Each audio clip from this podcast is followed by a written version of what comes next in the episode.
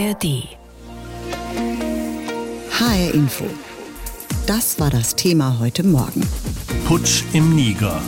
Ein Land am Abgrund. Sie ist zu einer Region der Militärputsche geworden, die Sahelzone in Afrika. Nach Mali und Burkina Faso ist vor rund zehn Tagen eben auch Niger in die Hand von Offizieren geraten. Eine Eliteeinheit des Generals Omar Chiani hat den demokratisch gewählten Präsidenten Mohamed Bazoum für abgesetzt erklärt und der General hat sich anschließend selbst zum neuen Staatsoberhaupt ernannt. Die 15 Mitglieder der westafrikanischen Staatengemeinschaft ECOWAS wollen dieser Entwicklung in der Sahelzone aber nicht tatenlos zusehen. Sie haben vor einer Woche gefordert, dass Mohamed Bazoum innerhalb von sieben Tagen wieder eingesetzt wird als Präsident, sonst würden sie auch vor einem militärischen Einsatz nicht zurückschrecken. Gestern nun ist die Frist abgelaufen. Ulf Lessing ist Leiter des Regionalprogramms Sahel der CDU-nahen Konrad-Adenauer-Stiftung und mit ihm habe ich vor der Sendung gesprochen. Herr Lessing, erkennen Sie schon Anzeichen dafür, dass die ECOWAS militärisch in Niger eingreift? Nein, bislang nur das, das übliche Säbelrasseln, verbale Drohungen, aber praktisch hat sich noch nichts getan. Ich bin auch ein bisschen skeptisch, ob das logistisch machbar ist für ECOWAS. Es gibt ja keine gemeinsame Truppe oder so wie die NATO, sondern das wären dann einzelne Mitgliedstaaten, die dann Truppenteile abstellen. Aber wie genau das ablaufen soll, da, da bin ich eher skeptisch. Zumal ja die Militärregierungen der beiden Nachbarländer von Niger, Burkina Faso und Mali vergangene Woche die ECOWAS vor einem Eingreifen gewarnt haben. In einer gemeinsamen Erklärung hieß es, jegliche Militärintervention gegen Niger werde als Kriegserklärung gegen Burkina Faso und Mali betrachtet. Wie ernst muss man diese Warnungen nehmen? Was könnten, was würden die Militärregierungen von Mali und Burkina Faso unternehmen? Na, ich glaube, Mali, Burkina Faso äh, würden jetzt nicht angreifen. Deren Armeen stehen selber im Kampf gegen Dschihadisten, aber es zeigt schon eine Spaltung von, von ECOWAS, wenn zwei, zwei Staaten gegen diese Tierintervention sind. Und es, ja, es verstärkt dann nochmal die Zweifel, dass dann wirklich so ein Militärschlag geplant ist. ECOWAS hatte auch keine Erfahrung. Die haben das schon mal gemacht in Gambia 2017. Da wurden sie aber auch ausdrücklich von der Regierung eingeladen, um einen Präsidenten loszuwerden, der nicht gehen wollte. Hier sind die Putschisten ja ganz klar dagegen. Und ob dann ECOWAS die Kapazitäten hat, das zu machen, da, da bin ich nicht sicher. Auch die Afrikanische Union hat den Putschisten in Niger ein Ultimatum gesetzt. Bis zu 15 Tage nach dem Staatsstreich hätten die Soldaten Zeit, um in ihre Kasernen zurückzukehren und die verfassungsmäßige Ordnung im Land wiederherzustellen. Diese Frist läuft am kommenden Mittwoch ab. Haben denn die ECOWAS und die Afrikanische Union überhaupt irgendeinen politischen Einfluss auf äh, die Staaten in der Sahelzone und deren Machthaber oder sind solche Ultimaten im Grunde nur symbolisch? Ja, es ist schon, äh, es, sie haben schon Druckmittel durch Sanktionen, die haben sie ja schon eingesetzt, aber das reicht meistens nicht. Und äh, Mali und Burkina Faso sind zwei Beispiele, mit der Regierung einfach die, die ECOWAS dann ignoriert haben und äh, weitergemacht haben. Guinea auch. Insofern äh, sind das nicht richtige Druckmittel der ECOWAS. Ich vermute, die Putschisten in Niger wissen auch, dass es wahrscheinlich keinen Militärschlag geben wird und machen jetzt erstmal weiter und hoffen, damit so durchzukommen. Womit genau wollen denn die Machthaber in Niger politisch weitermachen? Warum?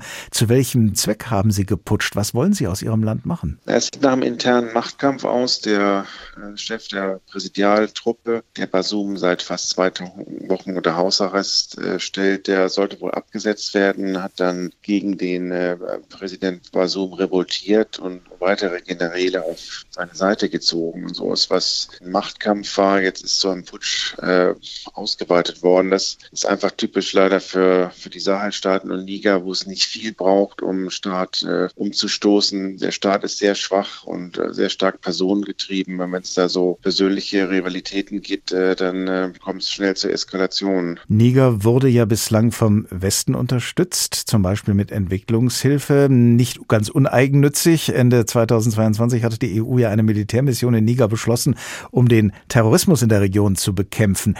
Welche Folgen hat das nun für Europa, wenn Niger als bislang stabiler Anker in der Sahelregion wegfallen sollte? Also ich fürchte, es könnte mehr Migration kommen. Also die vorige Regierung von Niger hat auch die äh, Haupttransitroute durch Niger Richtung Libyen, Mittelmeerküste geschlossen. Das war eine, eine Forderung Europas. Dafür gab es dann im Gegenzug sehr viel Hilfeleistung, auch die von Ihnen erwähnten Militärhilfen. Also da kann schon gut sein, dass die neuen Putschisten äh, da nicht weitermachen und dass jetzt generell, wenn Militärs sich um Politik kümmern, Politiker werden und Machtspiele ausfechten, haben sie in der Regel weniger Zeit, Dschihadisten zu bekämpfen oder eben äh, Menschenschmuggler. Und das wird dann also den letzten beiden, den Dschihadisten und Menschenschmugglern, in die Hände spielen, wenn es mehr Instabilität im Niger gibt. Wenn es weniger westlichen Einfluss gäbe in der Region, würde das im Umkehrschluss bedeuten können, dass es mehr russischen Einfluss gibt? Das kann gut sein. Also ein hochrangiger Armeevertreter ist äh, gleich nach Mali gereist. Das war eine der ersten äh, Aktionen der Putschisten. Mali hat ja sehr gute Beziehungen zu Russland, hat auch Söldner im Land. Äh, vielleicht wurden da schon erste Kontakte zu Wagner geknüpft. Das weiß man noch nicht. Ich glaube auch nicht, dass Moskau an dem Putsch beteiligt ist. Aber diese Desinformationskampagnen äh, von prorussischen Trolls, die laufen auf Hochtouren. Da versucht doch die, äh, versuchen die Trolls doch sehr stark äh, Basum weiter einfach schlecht reden als Agent Frankreichs und den äh, Putschisten einzureden, sie sollten doch ihren eigenen Weg gehen, ohne jetzt mit ECOWAS oder dem Westen zusammenzuarbeiten. Niger, ein Land in der afrikanischen Sahelzone, ein Land, das seit rund zehn Tagen in der Hand des Militärs ist. Ein General hat gegen den demokratisch gewählten Präsidenten Basum geputscht und ihn und seine Regierung abgesetzt. Dabei hatten viele europäische Staaten auf genau diese Regierung gehofft, darauf, dass sie ein wichtiger Partner in der Region sein könnte, im Kampf gegen den Terrorismus und im Umgang mit Flüchtlingen, die auf dem Weg nach Europa eben auch durch Niger kommen. Die Afrikanische Union, die westafrikanische Wirtschaftsgemeinschaft ECOWAS und auch fast alle europäischen Regierungen haben den Militärputsch in Niger verurteilt. Und die ECOWAS hat die neuen Machthaber ultimativ aufgefordert, den früheren Präsidenten wieder einzusetzen. Aber die haben das Ultimatum verstreichen lassen. Simone Schnabel ist Politologin und Afrika-Expertin beim Leibniz-Institut Hessische Stiftung Friedens- und Konfliktforschung. Und mit ihr habe ich vor der Sendung gesprochen. Frau Schnabel, die neuen Machthaber in Niger werden also von mehreren Seiten gedrängt, sich zurückzuziehen und den früheren Zustand wiederherzustellen. Besteht irgendeine Aussicht, dass Sie darauf eingehen? Was sich im Moment abzeichnet im Niger ist vor allen Dingen eine Pattsituation und eine sehr angespannte Lage. Wir haben zum einen die äh, Putschisten, die bisher keine Zugeständnisse gemacht haben, aber durchaus schon Anhänger in der Region mobilisiert haben. Also insbesondere die Militärregierungen in Mali und Burkina Faso haben ihre Unterstützung zugesagt, wenn es zu einer Anwendung von Gewalt kommt, äh, dann eben auch militärisch einzugreifen. Und auf der anderen Seite haben wir äh, Basum, der weiter von den Putschisten festgehalten wird und eben internationale Partner wie insbesondere Frankreich und die USA, die eben und auch ECOWAS, die ähm, Basum äh, weiterhin als einzig legitime Regierung anerkennen. Die bisherigen Verhandlungen, insbesondere der ECOWAS, sind gescheitert, konnten nicht zu einer Lösung der Situation äh, beitragen. Im Gegenteil, es spitzt sich alles derzeit zu und die Drohung von einer militärischen Intervention steht ganz konkret im Raum, nachdem auch die äh, ECOWAS, also die westafrikanische Staatengemeinschaft, ein robustes Mandat beschlossen hat und das Ultimatum abgelaufen ist. Warum hat die Bevölkerung in Niger eigentlich auf diesen Putsch und auf die Absetzung eines ja immerhin demokratisch gewählten Präsidenten allem Anschein nach teilnahmslos oder hier und da sogar zustimmend reagiert? Also zum einen muss man schon unterscheiden, der Putsch im Niger ist kein Putsch der Straße, wie beispielsweise in Mali, wo eben dem Sturz von dem damaligen Präsidenten IWK Massendemonstrationen vorausgegangen sind. Im Niger sind es vor allen Dingen innenpolitische Motive, die eigentlich zwischen den Eliten innerhalb der Regierung zu suchen sind. Und dennoch resonieren diese Putsche natürlich mit Stimmungen in der Bevölkerung und zwar vor allen Dingen mit starken antifranzösischen Ressentiments, die sich eben insbesondere auch ähm, auf der Straße Ausdruck verschaffen.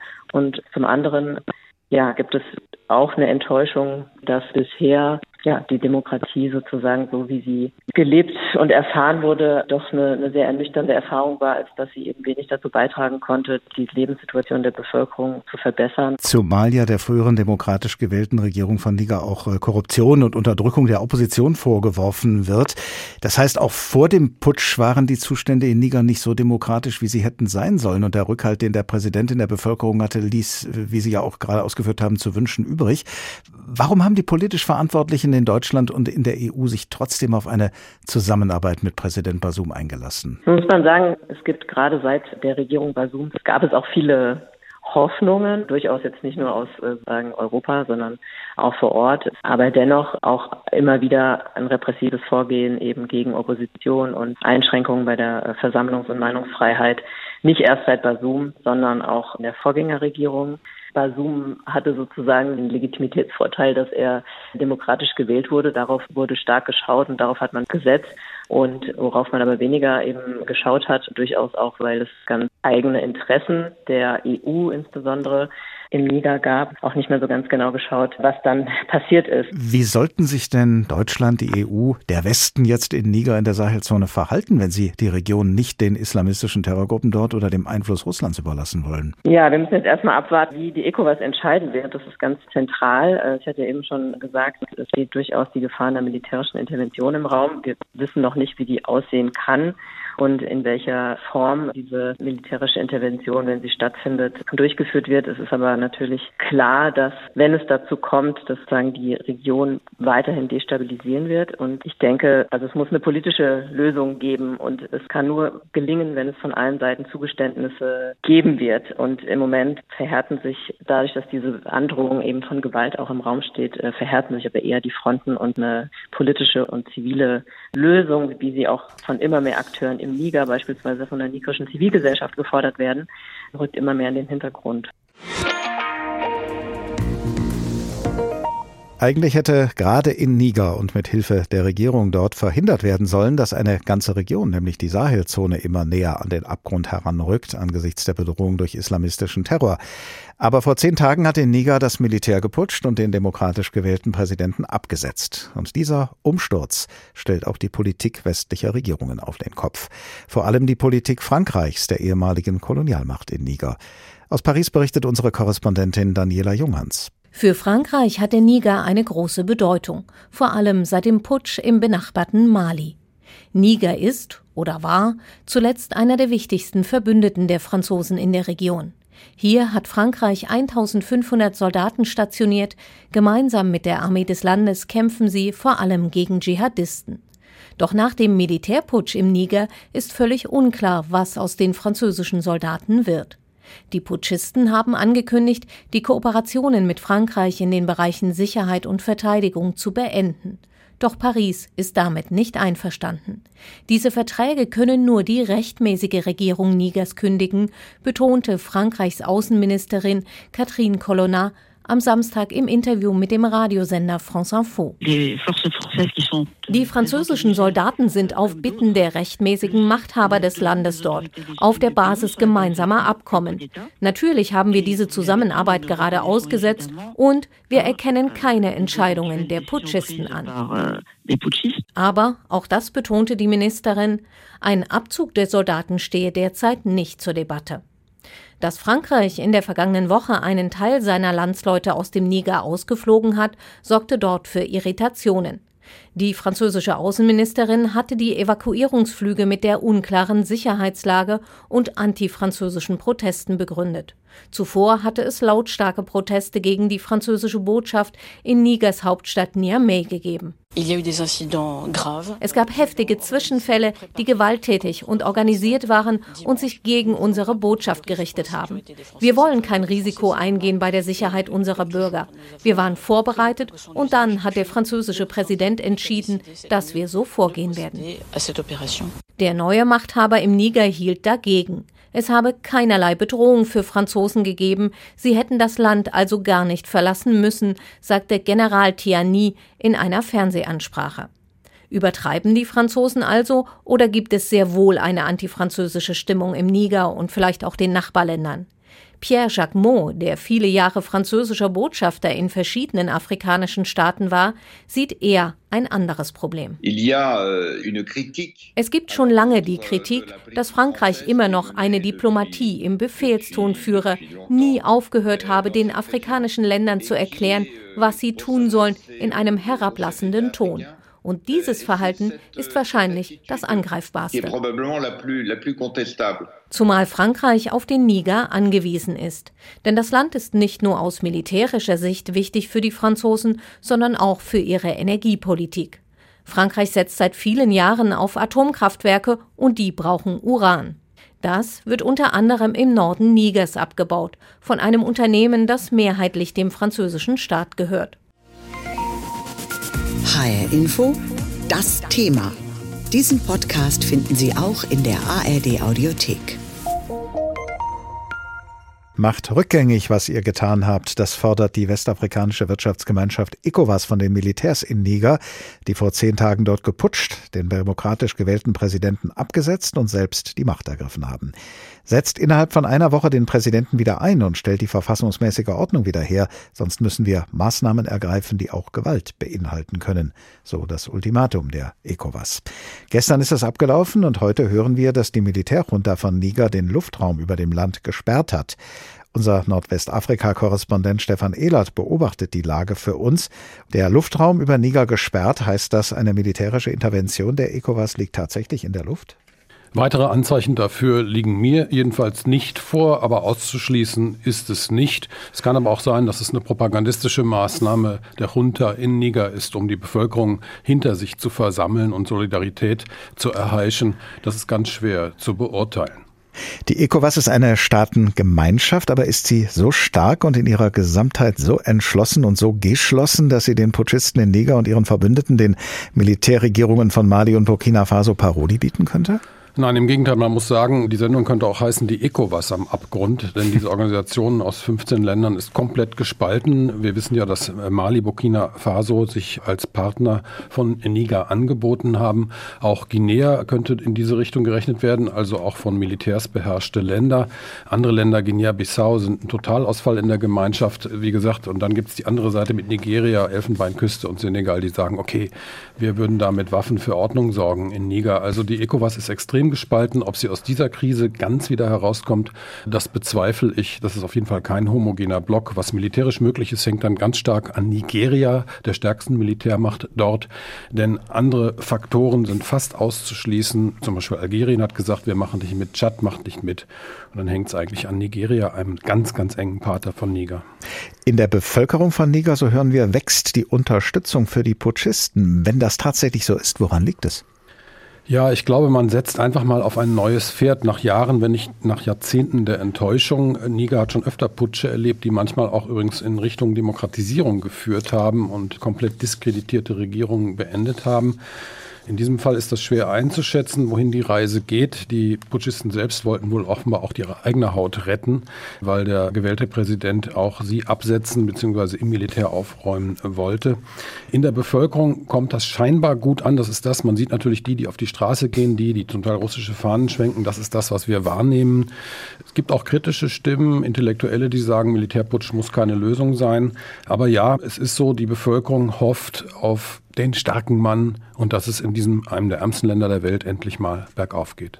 Wer oder was könnte denn eine friedliche Lösung des Konflikts herbeiführen, mit der dann auch alle Beteiligten einverstanden sind? Ja, das ist ehrlich gesagt eine Riesenfrage, die ich mir stelle, wo eigentlich die Anrufe der Vereinten Nationen bleiben von Herrn Guterres, welche äh, Macht möglicherweise von der Seite mal anruft in Niger oder auch in Abuja in Nigeria und sagt, hört mal, könnt ihr da euch doch zusammensetzen. Das Letzte, was die Welt jetzt noch braucht, ist ein Regionalkrieg und ein weiterer Bürgerkrieg in Westafrika. Das brauchen wir nicht.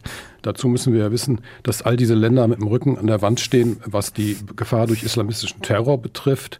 Die haben Probleme mit dem Klimawandel und dessen Folgen. Die haben ganz andere Probleme, als sich jetzt gegenseitig zu bekriegen.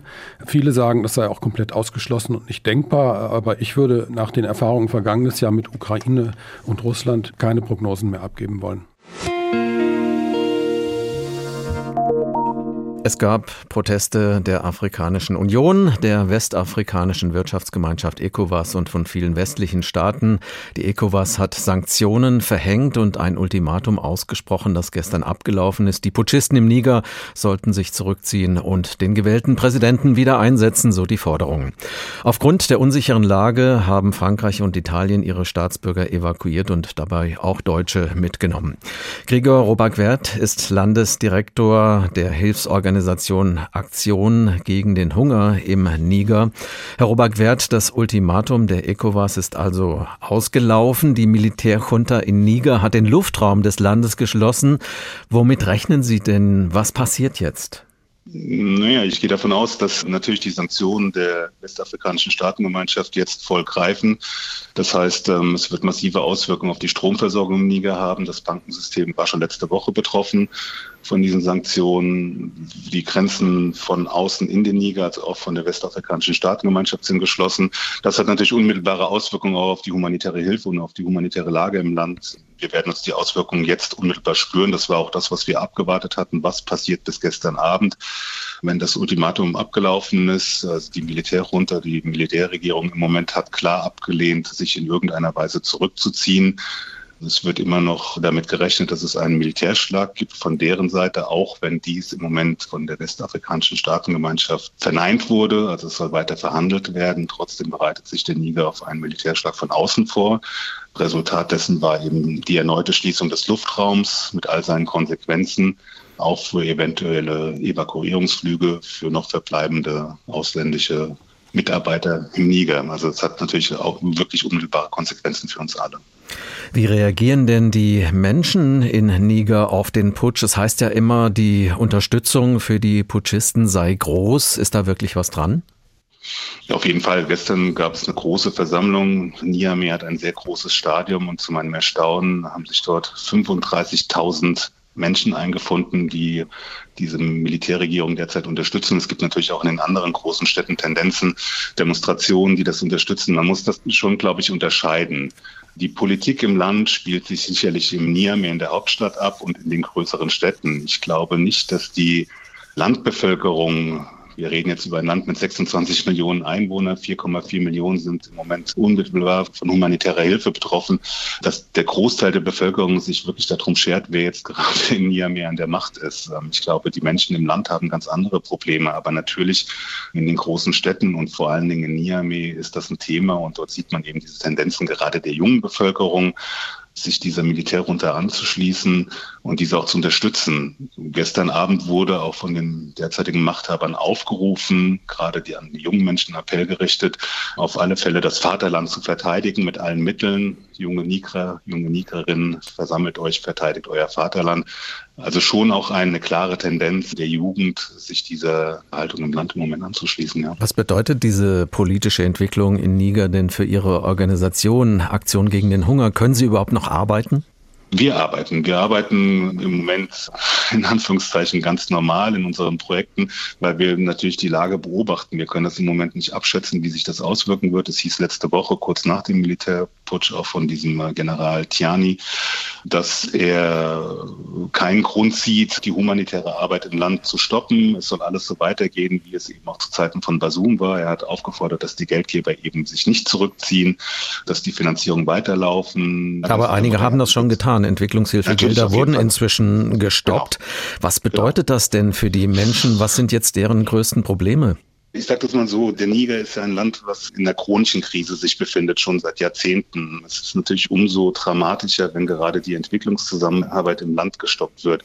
Das sind zum einen die bilateralen Gelder, die zwischen den einzelnen Staaten und dem Niger laufen, aber natürlich auch Gelder, die in die Entwicklungszusammenarbeit gehen, also direkt auch die, die Nichtregierungsorganisationen betroffen. Wir selbst von Nationen gegen den Hunger haben auch einige Projekte, die eben in der Entwicklungshilfe sich ansiedeln, sind aber andere Finanzierungsmittel. Die sind jetzt nicht unmittelbar betroffen. Aber langfristig ist es eben so, dass die Entwicklungszusammenarbeit im Land erstmal stagniert. Diesen Podcast finden Sie auch in der ARD Audiothek.